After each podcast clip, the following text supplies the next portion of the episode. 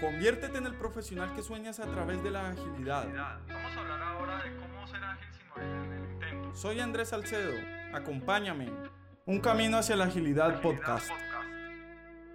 Los equipos ágiles de alto rendimiento tienen otra característica y es que son equipos autónomos.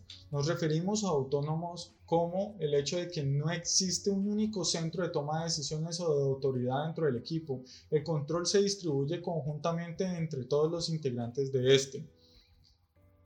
Entonces, ¿qué sucede con el jefe? Si tenemos o nos vamos a estructuras tradicionales, o piramidales, siempre hay una persona que está arriba que es la que toma decisiones y hace ese seguimiento y control.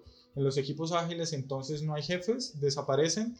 Personalmente, cuando recién empecé en el mundo de la agilidad, interpretaba y pensaba que la agilidad trataba de eso, de que no había jefes. Y cuando hacía mis propuestas sobre cómo trabajar con equipos ágiles, a personas que lideraban equipos, eh, siempre tendía a recibir rechazo por parte de ellos y no era consciente de por qué.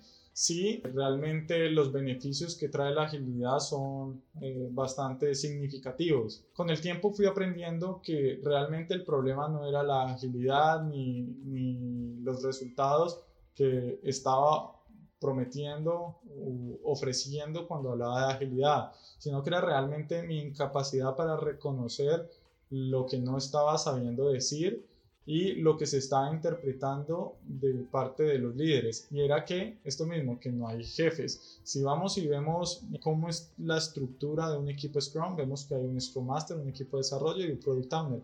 Pero en ningún momento hablamos del jefe, del Project Manager, del, del director, del, del gerente. Y es, y es curioso e interesante porque las personas que entran en la agilidad y ven todas estas herramientas, no van a encontrar, si tienen la posición de líder, no van a encontrar un rol donde puedan calzar o el que puedan migrar de una forma tan directa, porque a nivel de la comunidad misma ágil, eh, no hemos sabido de alguna forma mostrarles la importancia que siguen teniendo dentro de la agilidad.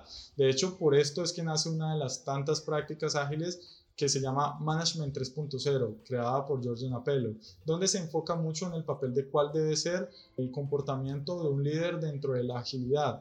De hecho, los, estos directores, gerentes, líderes, siguen teniendo un valor y una importancia muy grande dentro del mundo ágil y dentro de la organización. De hecho, considero yo que la responsabilidad la importancia en, este mundo es inclusive más alta que en, en, las estructuras tradicionales de comando y control.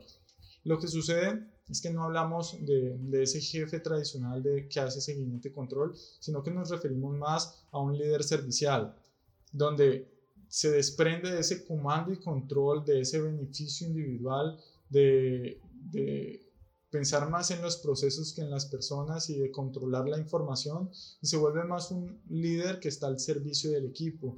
Es una persona que está detrás de todos haciendo y ayudando a que el sistema funcione. Es un miembro más dentro del equipo, por eso es que no se ve dentro de las estructuras como, como Scrum, pero está allí, es una persona más dentro del equipo que ayuda a formar y a desarrollar competencias, hacer que estos equipos sean más, cada vez más multifuncionales, que cada vez tengan más empoderamiento, sean más autoorganizados, sean más autónomos.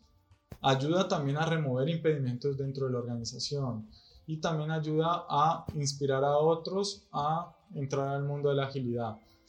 Entonces, los equipos ágiles se caracterizan por ser equipos de alto rendimiento también porque son equipos autoorganizados, donde pasan de tener esa figura de comando y control a un líder servicial que les ayuda a crecer como equipo y a ser cada vez mejores y ser cada vez más ágiles también.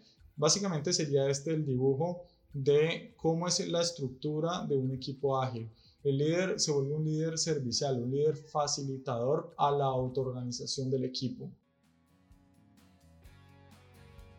Gracias por llegar hasta aquí. Espero que este contenido haya sido de valor para ti. Te invito a que me sigas en mis redes sociales y en andresalcedo.com, donde constantemente estoy compartiendo contenido sobre desarrollo profesional con agilidad. Hasta la próxima. En el próximo episodio hablaremos sobre equipos co-ubicados.